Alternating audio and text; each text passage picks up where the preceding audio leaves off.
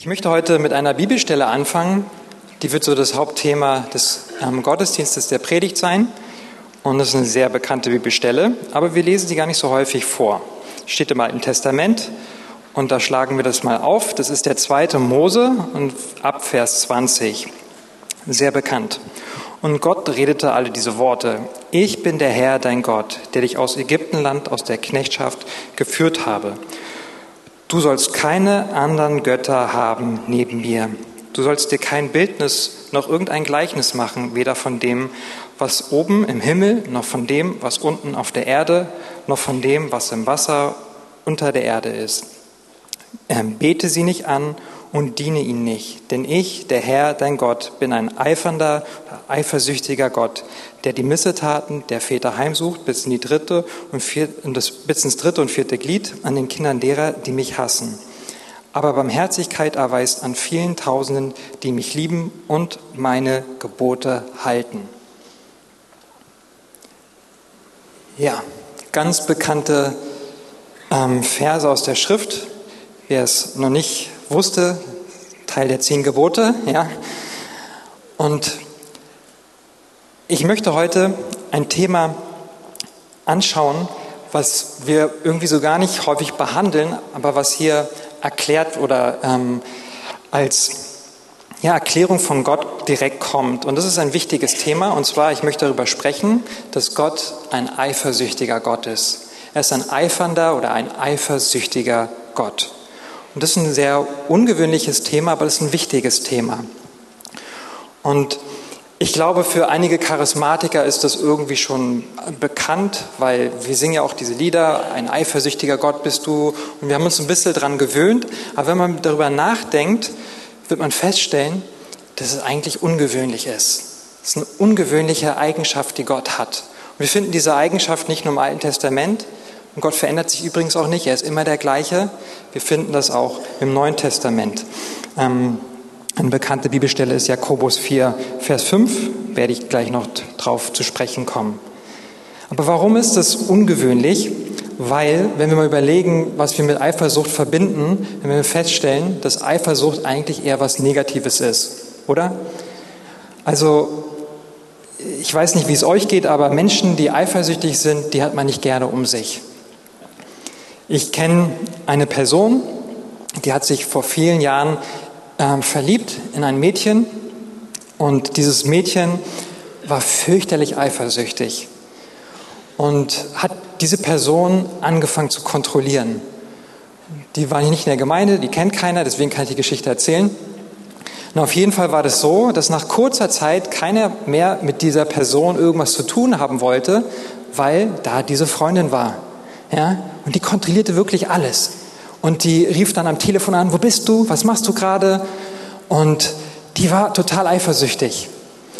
Und ich weiß noch, ich hatte nicht so viel mit der Person zu tun, aber die Freunde oder im Freundeskreis von dieser Person, die haben alle gesagt, oh, seit diese Person mit, mit diesem Mädchen zusammen ist, da meide ich die einfach. Man kann, man hält es nicht aus. Ständig ist sie, ruft die an, ständig schreibt die eine Nachricht, ständig will die irgendwas. Und die lügt auch ständig, die verbreitet Unwahrheiten.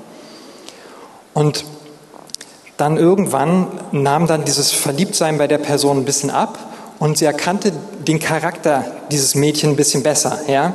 Und hat irgendwie gemerkt, will ich mit dieser Person den Rest meines Lebens zusammen sein, ja. Und alle, nein, nein, tu es nicht.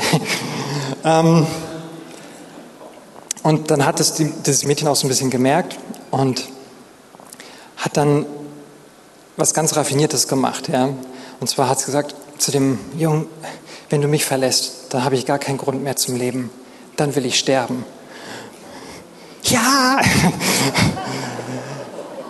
Ich mache einen Spaß, ja. Ähm, und da war der Junge dann in der Zwickmühle gewesen, ja. Und was hat er gemacht? Er hat sie geheiratet. Das ist kein Scherz, hat er wirklich. Aber sie sind auch, glaube ich, zusammen. Also ähm, bis der Tod sie trennt. Ihr kennt es ja. Auf jeden Fall finden wir in der Schrift, wenn wir das Thema Eifersucht uns genauer anschauen, ähm, einige interessante Sachen. Nehmen wir mal Sprüche 14, Vers 30. Ein gelassenes Herz ist des Leibes Leben, aber Eifersucht ist Eiter in den Gebeinen. Sehr interessant. Sprüche 27, äh 27, Vers 4. Zorn ist ein wütig Ding und Grimm ist ungestürm, aber wer kann vor Eifersucht bestehen? Bekannt ist auch die Bibelstelle in Galater 5, die Werke des Fleisches. Zwischen Hader, Feindschaft, Zank und Zorn finden wir Eifersucht, richtig. Und 1. Korinther 3, ab Vers 3, da sehen wir, dass Paulus ähm, die Korinther ermahnt und sagt, denn wenn Eifersucht und Zank unter euch sind, dann seid ihr, seid ihr da nicht fleischlich und lebt nach Menschenweise. Eifersucht kann eine ungeheure Kraft entwickeln, eine ungeheure Kraft. Der erste Mord der Menschheitsgeschichte wurde aus Eifersucht begangen. Ja? Kain hat seinen jüngeren Bruder Abel umgebracht. Josef wurde aus Eifersucht von seinen Brüdern verkauft in die Sklaverei. Gott hat das alles nutzen können, aber trotzdem ist es nicht toll. Saul wollte David töten, hat es mehrere Male versucht. Und warum hat er es versucht? Weil er eifersüchtig war. Ihr kennt alle die Stelle, wo David gefeiert wurde. Saul hat tausend geschlagen, David hat aber zehntausend geschlagen. Und da ist etwas in Saul entstanden, ja, dieser Eiter in den Gebeinen, der ist gewachsen und gewachsen. Und meistens fängt es nur mit einer kleinen Wunde an, ja. Meistens fängt es nur mit ähm, einer Verletzung an, die wächst und gedeiht und sie wird immer eitriger und immer fieser. Und sie kann eine ungeheure Kraft entfachen.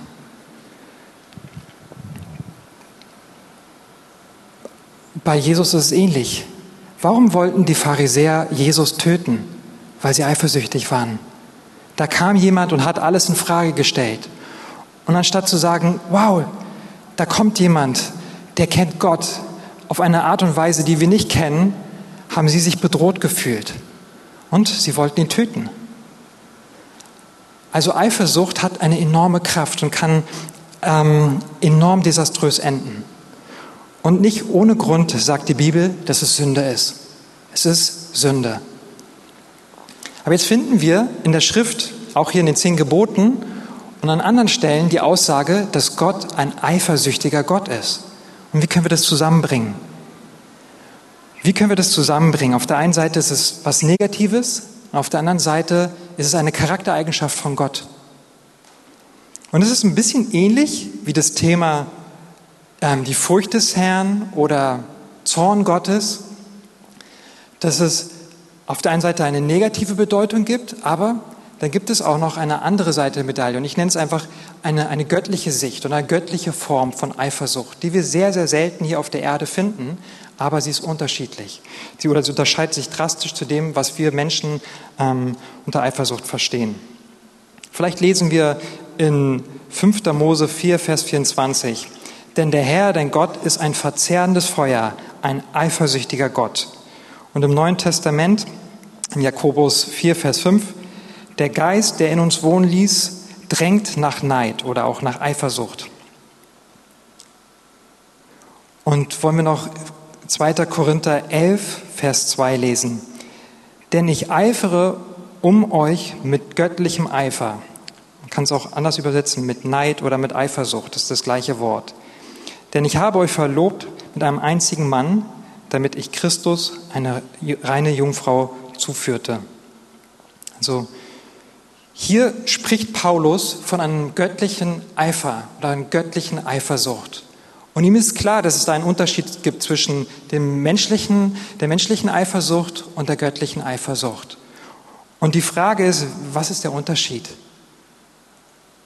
Was ist der Unterschied? Und sie ist wichtig, diese Frage, damit wir eine Charaktereigenschaft Gottes wirklich verstehen, die sehr, sehr wichtig ist, auch für unser Leben. Also ich bin am Anfang, wird das theoretisch, aber es wird noch praktisch, keine Angst. Es ist so, dass bei menschlicher Eifersucht der Mensch an erster Stelle steht. Es geht um einen selber. Es ist egoistischer Neid im Endeffekt. Man hat Angst, etwas zu verlieren. Liebe, Anerkennung, Aufmerksamkeit. Und das tut weh und dagegen kämpft man. Und das ist eine egoistische Haltung, die extrem destruktiv wirken kann und die sogar dafür sorgt, dass Leute ähm, Menschen umbringen. Ja? Die meisten Morde übrigens hier in Deutschland, die geschehen aus Eifersucht. Ja? Und wenn irgendwo ein Mord geschieht, dann guckt die Polizei, da gucken die Fahnder meistens immer in der Familie zuerst nach. Ja? Weil die Wahrscheinlichkeit sehr, sehr hoch ist, dass einer von denen der Täter ist. Aber göttliche Eifersucht ist anders. Und es ist die Frage, wie ist sie anders?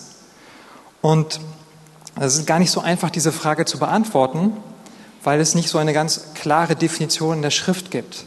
Aber wir müssen uns immer den Kontext angucken, wo Gott als eifersüchtiger Gott genannt wird. Ich habe diese Bibelstelle im zweiten Korinther gerade vorgelesen, wo, Gott, äh, wo Paulus ähm, spricht von der Eifersucht Gottes und dass er danach eifert. Und wir müssen uns diesen Kontext genau angucken. Paulus ist da sehr, sehr direkt zu den Korinthern. Und er sagt im Endeffekt, da kommt jemand zu euch und er predigt das ein falsches Evangelium. Und ihr werdet verführt. Und versteht es nicht? Da ist ein Gott, der nach euch eifert.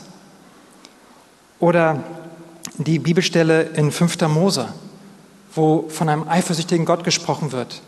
Das ist eine Stelle, wo das Volk Gottes Gott verlässt und anderen Götzen nachgeht, anderen Götzen dient und Gott sagt, ich bin ein eifersüchtiger Gott. Versteht ihr das nicht?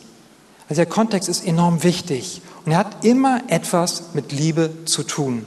Göttliche Eifersucht hat immer etwas mit aufrichtiger Liebe zu tun. Und das ist wichtig, das ist ein sehr feiner Unterschied, den muss man verstehen. Es ist Liebe, die Liebe bleibt. Nicht Liebe, die den Hass umschwingt. Wir sehen das bei Ehen, die kaputt gehen. Das sind meistens Menschen, die sich geliebt haben, total doll geliebt haben. Es ist irgendetwas dazwischen gekommen. Und das Ganze ist dann in eine falsche Richtung gegangen. Und häufig ist es so, dass wenn dann die Personen auseinandergehen, dass dann eine Schlammschlacht entsteht. Und aus dieser Liebe ein, eine Abneigung wird, ein Hass wird. Und wisst ihr was? Unsere Gerichte hier in Deutschland sind voll mit Verhandlungen, mit Prozessen in dieser Richtung wo Sachen aufgeteilt werden müssen, wo es um Kinder geht, wo die Familie kaputt ist. Und Ursache ist, dass diese Liebe ja, geswitcht ist, umgedreht in Hass. Und das ist bei göttlicher Eifersucht nicht der Fall. Sie bleibt Liebe. Sie bleibt Liebe. Aber sie ist voller Eifer. Sie ist auch voller Zorn. Und hier kommt der Zorn Gottes und Eifersucht Gottes zusammen. Ja, es ist wichtig, dass wir das verstehen. Wisst ihr, es ist so, vielleicht kann man das vergleichen, wie ähm, ein Vater für sein Kind oder eine Mutter für sein Kind da ist. Wenn ich das Kind lieb habe, dann möchte ich, dass es dem Kind gut geht und ich schütze das Kind. Und ich halte Dinge fern, die nicht gut sind. Oder ich ermahne das Kind und sage, geh nicht in diese Richtung. Und meine Motivation ist die der Liebe. Es ist nicht, weil ich mein Kind hasse, sondern ich sage, stopp. Also das ist, und da ist ein Eifer dahinter. Und es regt mich auf, wenn mein Kind nicht ähm, gehorcht, weil ich weiß, das hat Konsequenzen, weil ich weiß, das, das ist schlimm, da kann etwas Schlimmes passieren. Und so in diese Richtung geht es bei dem Eifer für Gott, für diese Eifersüchtigkeit, die Gott für uns hat. Es ist ein Eifer, der gespeist ist von Liebe, von wirklicher, tiefer Liebe. Und manchmal ist es so, dass wir einen Gott haben möchten, der, der uns lieb hat, so wie ein Großvater seine Kinder lieb hat. Ja? Dieses Gleichnis, das kommt von C.S. Lewis, ein sehr bekannter Schriftsteller. Der sagt, viele Christen wünschen sich so einen liebevollen Großvater. Ja? Der segnet das Kind, da gibt es immer Süßigkeiten, immer Streicheleinheiten. Ja? Also wenn ich meine Tochter meiner äh, Mutter, also der Großmutter anvertraue, ich weiß, ich kann ihr sagen, was ich möchte. Keine Cola, keine Chips, keine, es spielt keine Rolle. Das Kind kriegt die volle Packung, ja. Und manchmal wundere ich mich dann um zehn, mein Kind will immer noch nicht schlafen, was irgendwie los ist, ja. Ähm, und es ist in Ordnung, ja. Also sie ist halt die Großmutter, sie darf das, ja. Und häufig wünschen wir uns auch so einen Gott, der uns immer lieb beschenkt, der uns immer lieb hat, der immer sagt, ah, du bist so süß und ah, komm hoch und hier hast du noch ein Leckerli und hier ist noch eine Cola. Aber wir verstehen nicht, dass wir einen Gott haben, der uns wirklich lieb hat und der ein Interesse daran hat, dass wir gedeihen, dass wir wachsen, dass wir reif werden und dass wir andere Leute auch in, in diese Reife führen. Er hat ein verzehrendes Feuer. Und in der Bibelstelle, die ich vorgelesen habe, die Anfangsbibelstelle, da sagt Gott, es soll kein Gott neben mir geben. Es soll kein Gott neben mir geben. Und dann zählt er auf, was man alles nicht tun soll. Ihr müsst wissen, die äh, Israeliten, sie kamen aus Ägypten und da gab es, ich weiß nicht wie viel, 100, ich glaube 250 oder noch mehr Götzen. Für alles Mögliche gab es Götzen. Und die hat man angebetet und hat sich da irgendwie was geschnitzt und dann angeguckt und was auch immer getan. Und Gott hat gesagt, das will ich nicht. Ich will dein Gott sein. Ich will dein Gott sein. Und ich will nicht nur dein Gott als Prinzip sein, der dich nur ein bisschen segnet, dass es dir gut geht, sondern ich will dich ganz. Ich will dich ganz. Und hier sehen wir eine Intimität, die wir hier auf der Erde vielleicht nur vergleichen können mit der Ehe. Ich will dich ganz. Da soll es keinen anderen Partner geben. Ja? Ich will dich und zwar auch alleine. Ich bin ein eifersüchtiger Gott. Und das müssen wir verstehen. Das ist die Eigenschaft, die Gott hat. Und sie ist verzehrend. Sie ist ähm, auch herausfordernd, ohne Frage. Sie ist herausfordernd. Damit verbunden ist das ganze Thema auch Heiligung. Wisst ihr, wenn wir diese Eifersucht Gottes nicht verstehen, nicht wirklich ergreifen, nicht wirklich verstehen, dann verstehen wir einen Teil seiner Liebe nicht wirklich. Dann ist sie uns fremd. Dann denken wir immer, Gott ist der nette Großvater. Aber er will viel, viel mehr sein. Er will uns ganz haben. Und er kann nicht ruhig sitzen und sagen, ist nicht so schlimm, wenn irgendwas schief läuft in unserem Leben, wenn wir eine schlechte Entscheidung treffen, ist nicht so schlimm. Er kann manchmal gar nicht eingreifen, weil Liebe per Definition freiwillig ist. Er kann uns nicht einfach verändern, das geht nicht. Liebe ist per Definition freiwillig. Aber er hat uns lieb und er kann nicht ruhig sitzen und sagen, oh, du gehst ins Verderben, ah, halb so wild, ich bin ja ein gnädiger Gott, wird schon. Sondern er, er, er, ist, er ist außer sich. Er sagt es völlig daneben. Und wenn er das nicht hätte, dann wäre das eine komische Liebe. Dann wäre es eine sehr komische Liebe. Und das müssen wir für unseren Gott verstehen. Er hat uns so lieb, dass er wirklich eifersüchtig sagt, geh nicht in diese Richtung. Das ist total, das ist total schlecht für dich. Tu das nicht. Wir sehen diese Zuspitzung in Matthäus 22, Vers 7, in dem wichtigsten Gebot. Du sollst den Herrn, dein Gott, lieben von ganzem Herzen, von ganzer Seele und vom ganzen Gemüt. Dies ist das höchste und größte Gebot. wollen wir noch Jakobus 4, Vers 5 uns angucken. Ab Vers 1. Woher kommt Streit? Woher Krieg unter euch? Kommt es nicht daher aus euren Gelüsten, die da streiten in euren Gliedern? Ihr seid begierig und erlangt nichts. Ihr mordet und neidet und gewinnt nichts. Ihr streitet und kämpft. Ihr habt nichts, weil ihr nicht bittet. Ihr bittet und empfangt nicht, weil ihr in übler Absicht bittet, nämlich damit, ähm, damit ihr es für eure Gelüste vergeuden könnt. Also hier seht ihr beschrieben etwas, was ich am Anfang beschrieben habe, dass wir, ähm, wenn wir falsche, wenn wir falsche Haltung haben und sagen, Gott komm und, und, und ich brauche das und ich brauche das, Gott kennt uns und Gott hat uns lieb und bewahrt uns manchmal davor, dass wir nicht diese Dinge bekommen, weil sie so eine zerstörerische Macht ähm, ja, einnehmen können. Und er sagt, wenn du das alles haben willst, dann wird es dir dadurch nicht besser geben, sondern du entfernst dich noch weiter von mir. Und häufig denken wir, wenn ich das nur habe, wenn ich das nur sehe, wenn ich nur das bekomme, wenn das nur die anderen Leute in mir sehen, dann geht es mir gut. Dann, dann, dann starte ich durch. Ich weiß noch, dass ich ähm, während meiner Uni-Zeit wollte ich unbedingt mir einen speziellen Rechner kaufen. Ein, ein Rechner, der sehr, sehr teuer war, viele tausend Euro gekostet hat. Und ich wollte unbedingt diesen Rechner haben. Ich dachte, wenn ich diesen Rechner habe, dann bin ich ein richtig guter Grafikdesigner. Dann bin ich der Beste. Und ich weiß noch, dass ähm, einer meiner Dozenten einmal in, in, in, in, den Raum kam, ins Klassenzimmer und packte diesen niegelnagelneuen Rechner auf. Und ähm, ich dachte mir so, mein Gott, den brauche ich. Ja? Und ich weiß, dass ich häufig dann zur Uni gelaufen bin und habe mir so gebetet, Herr, das Wichtigste ist, ich brauche diesen Rechner. Ja? Ich muss ein guter Designer werden. Und wisst ihr, irgendwann habe ich mir diesen Rechner gekauft, aber ich war kein besserer Designer. Ich war nur ein paar tausend Euro ärmer. Ja? Und das Schlimme ist, dann kommt irgendwas anderes, was wir brauchen, damit wir in diesen Sachen besser sind, schneller sind. Und ich bin Gott so dankbar, dass er nicht alle meine Bitten erfüllt hat. Ich sage euch, wenn er es getan hätte, wären wir alle schon längst tot. Ja? Mausetot wären wir. Er hat uns lieb und er, er kennt uns, er kennt unser Herz. Aber er weiß auch, was wir wirklich brauchen. Lesen wir weiter. Jakobus 4, Vers 4. Ihr Ehebrecher, wisst ihr nicht, dass Freundschaft mit der Welt Feindschaft mit Gott ist?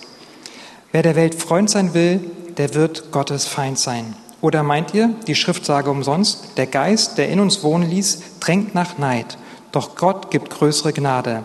Darum heißt es, Gott widersteht den Hochmütigen, aber den Demütigen gibt er Gnade. So seid Gott nun untertan, widersteht dem Teufel, so flieht er von euch. Naht euch zu Gott, so naht er sich zu euch. Reinigt die Hände, ihr Sünder, und heiligt eure Herzen, ihr Wankelmütigen. Wisst ihr, das Thema Heiligung ist häufig ein Thema, was wir sehr unangenehm finden. Weil wir denken, oh, Gott nimmt uns etwas weg. Gott beraubt uns. Da gibt es so viele tolle Dinge und Gott nimmt diese Dinge uns weg. Und das ist schlecht.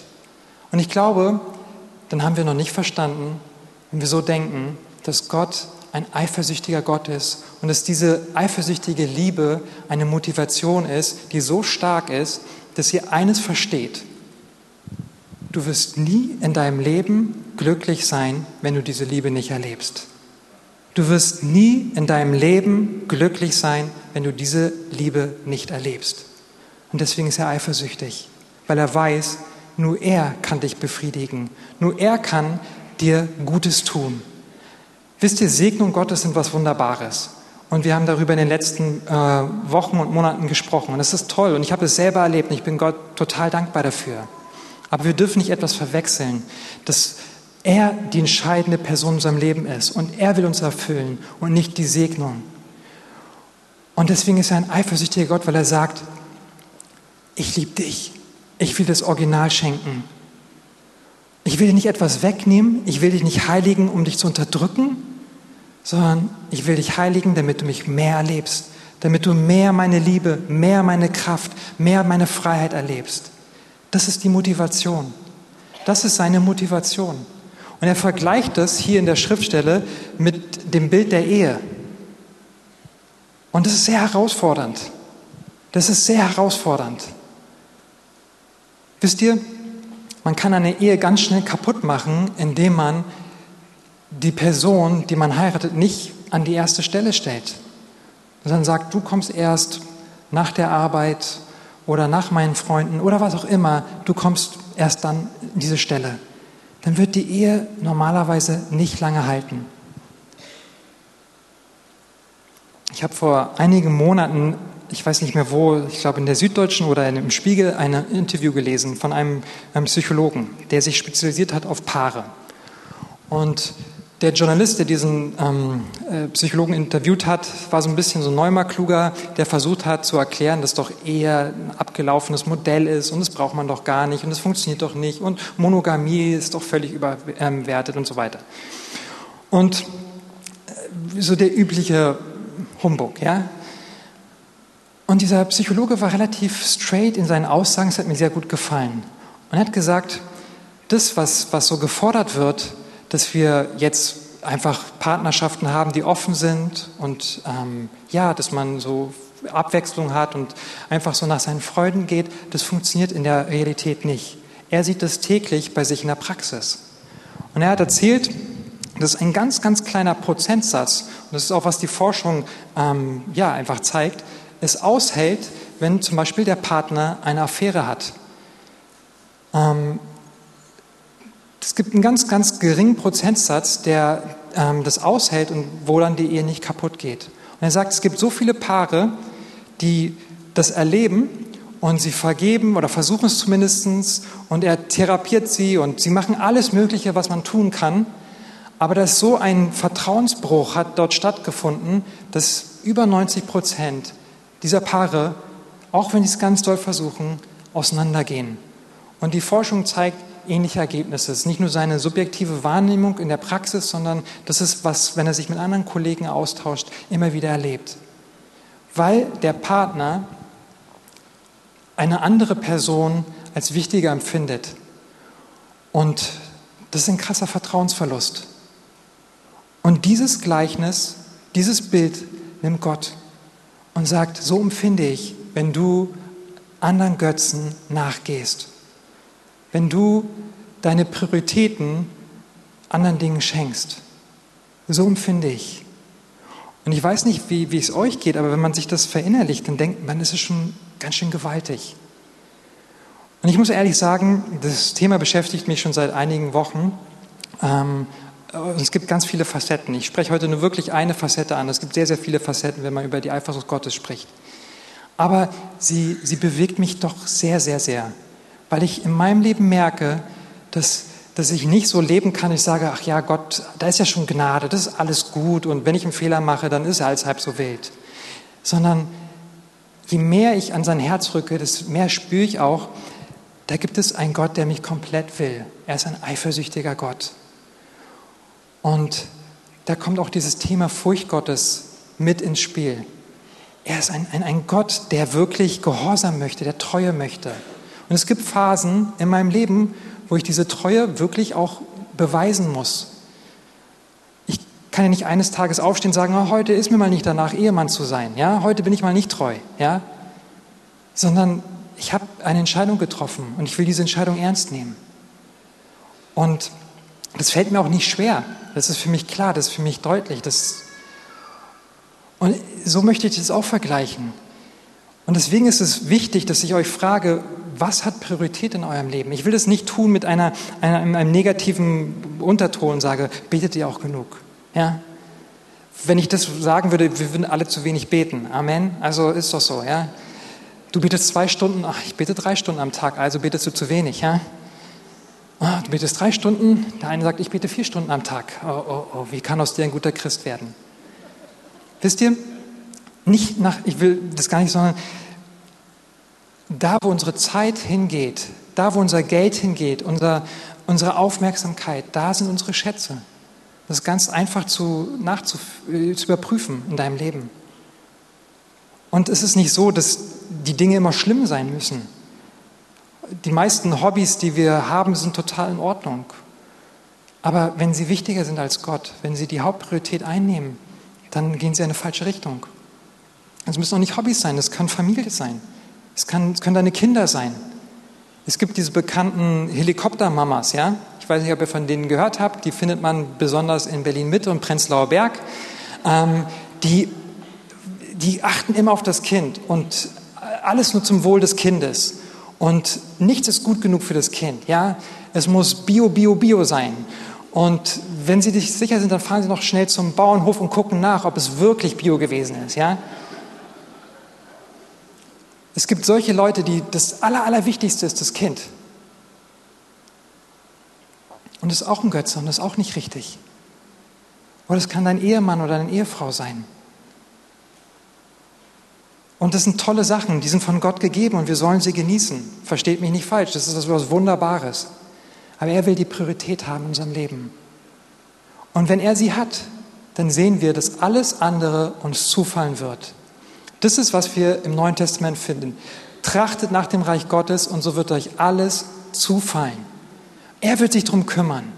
Er kümmert sich um deine Versorgung. Er kümmert sich um deine Familie. Er kann sie sowieso besser beschützen, als du es kannst.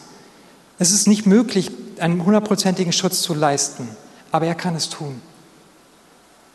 Und das ist dieses, wir müssen aufpassen, dass wir nicht nur nach Prinzipien leben und sagen, okay, das sind die zehn Gebote, das sind diese Prinzipien, dahinter steckt was anderes.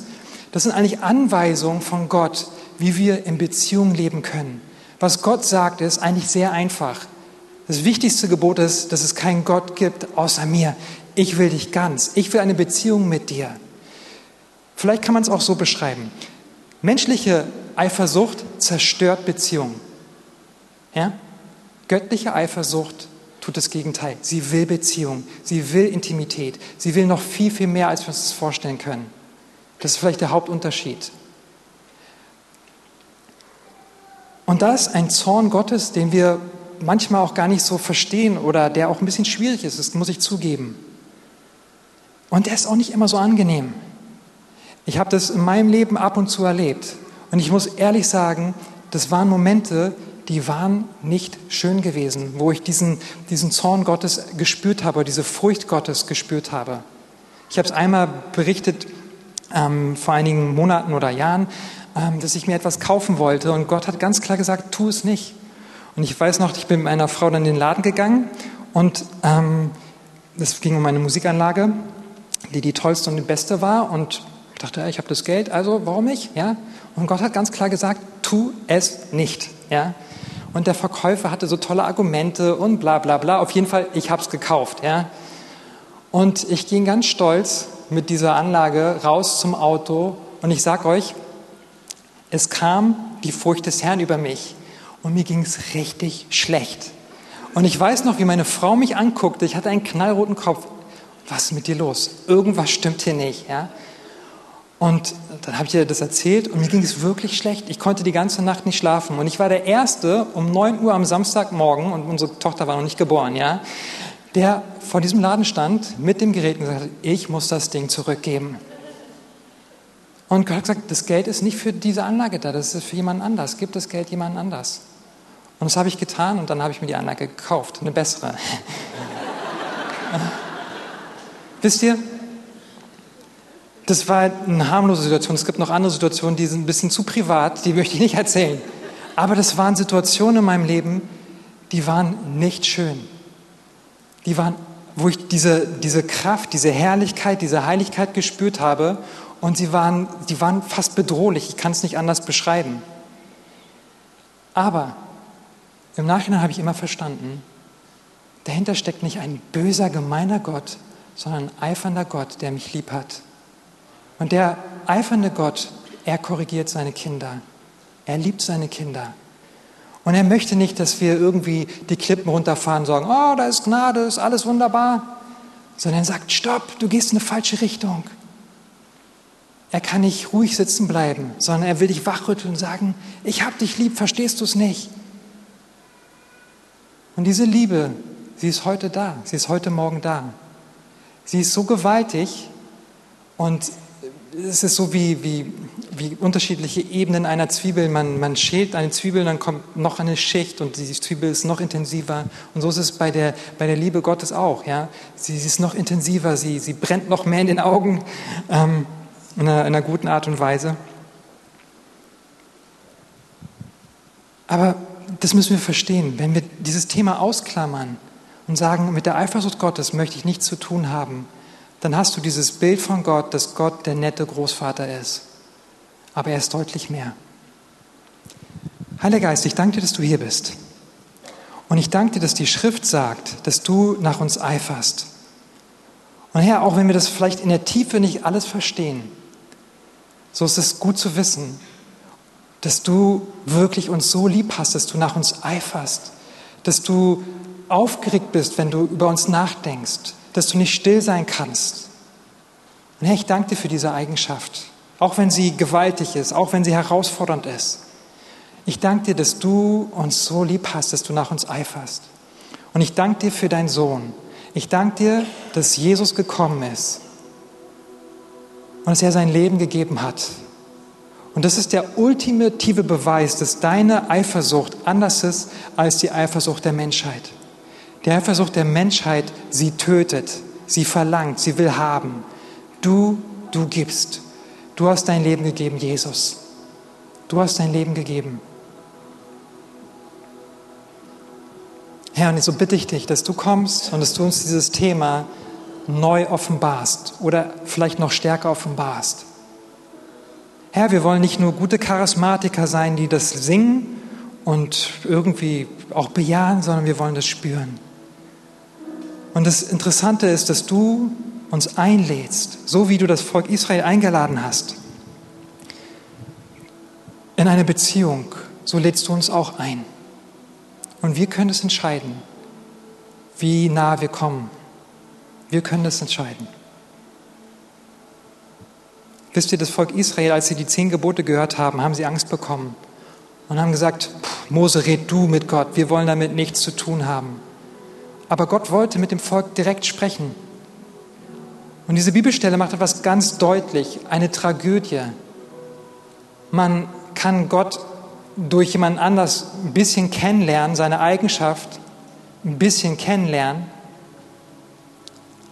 aber sich eigentlich doch distanzieren. Oder man kann wie Mose die Wege Gottes wirklich kennen. Man kann ihn wirklich kennenlernen. Und Gott wartet auf dich. Er wartet auf dich. Du entscheidest es selber, wie nah du an ihn gehst, wie nah du rangehst. Es sagt auch die Bibelstelle in Jakobus 4. Du entscheidest es. Und du kannst es heute Morgen entscheiden. Und ich, als ich mich vorbereitet habe, habe ich so den Herrn gefragt, wie, wie sollen wir darauf reagieren? Wie sollen wir darauf, ja, wie, wie können wir darauf antworten? Und ich glaube, dass hier einige Leute sind, die haben sofort einen Punkt in ihrem Herzen, wo sie wissen, das ist etwas, was viel zu wichtig geworden ist. Das ist ein Idol, das ist ein Götze, das ist viel zu wichtig in meinem Leben geworden. Und ich betrübe damit Gott. Ich praktiziere praktisch geistlichen Ehebruch. Und der Herr sagt, komm in meine Gegenwart und leg es ab. Nicht mit einer Furcht, mit einer Angst, dass du und dann sagst, jetzt reiße ich mich zusammen und das Thema Heiligkeit, das ist so wichtig, sondern indem du verstehst, ich bin derjenige, Gott sagt es zu dir, ich bin derjenige, der dich glücklich machen kann, der dich richtig glücklich machen kann. Und ich liebe dich und ich will dich glücklich machen. Und ich will dir helfen aus diesen Dingen, die dich gefangen nehmen, die dich gefangen halten, dass du da rausbrechen kannst. Hier sind Leute in Abhängigkeiten und der Herr will dir helfen, dass du da raustrittst. Heute Morgen kann dein Morgen sein. Und wenn dich das betrifft, dann komm einfach nach vorne. Wir werden gleich gemeinsam ein Lied singen. Und du kannst es einfach vor dem Bruder oder vor einer Schwester bekennen und dann beten wir einfach und beten, dass die Kraft Gottes kommt in dein Leben. Und wir wollen keine große Staatsaffäre machen. Und ich glaube, hier ist auch keiner, der sagt, oh, oh, du schlimmer Sünder. Wir alle haben in gewissen Bereichen zu kämpfen. Und da soll keine Überheblichkeit sein. Keiner ist besser. Überhaupt nicht sondern wir wollen einfach gemeinsam die Gnade Gottes einladen. Sie ist da, sie ist real. Und wir wollen sagen, Herr, du sollst die Nummer eins sein. Du sollst die Nummer eins sein. Du sollst nicht nur ein Prinzip sein, sondern wir wollen dich mit Haut und Haaren. Wir wollen dich wirklich erleben, wie ein Freund, wie wir einen Freund kennen. Wir wollen die Gemeinschaft haben, wie, wie man es in einer Freundschaft kennt. Das wollen wir. Und eine andere Gruppe möchte ich ansprechen. Du gehörst vielleicht zu den Menschen, die Gott noch gar nicht kennen. Und du hörst, dass es einen eifersüchtiger Gott gibt, der dich lieb hat, der alles gegeben hat. Und du willst diesen Gott kennenlernen. Dann lade ich dich ein. Komm nach vorne. Wir wollen auch mit dir beten. Und wir beten, dass Gott einfach in dein Leben kommt. Und dass du ihn kennenlernst. Das ist das größte Geschenk, was du erleben kannst. Und dann gibt es noch Leute hier, die einfach angesprochen wurden durch die prophetischen Beiträge. Das waren ähm, Leute, die Heilung brauchen, aber auch andere Themen. Oder vielleicht wurde das Thema noch gar nicht angesprochen, du bist in einer großen Not, dann wollen wir auch für dich beten. Herr, ich danke dir, dass du gut bist und ich danke dir für deine Gnade.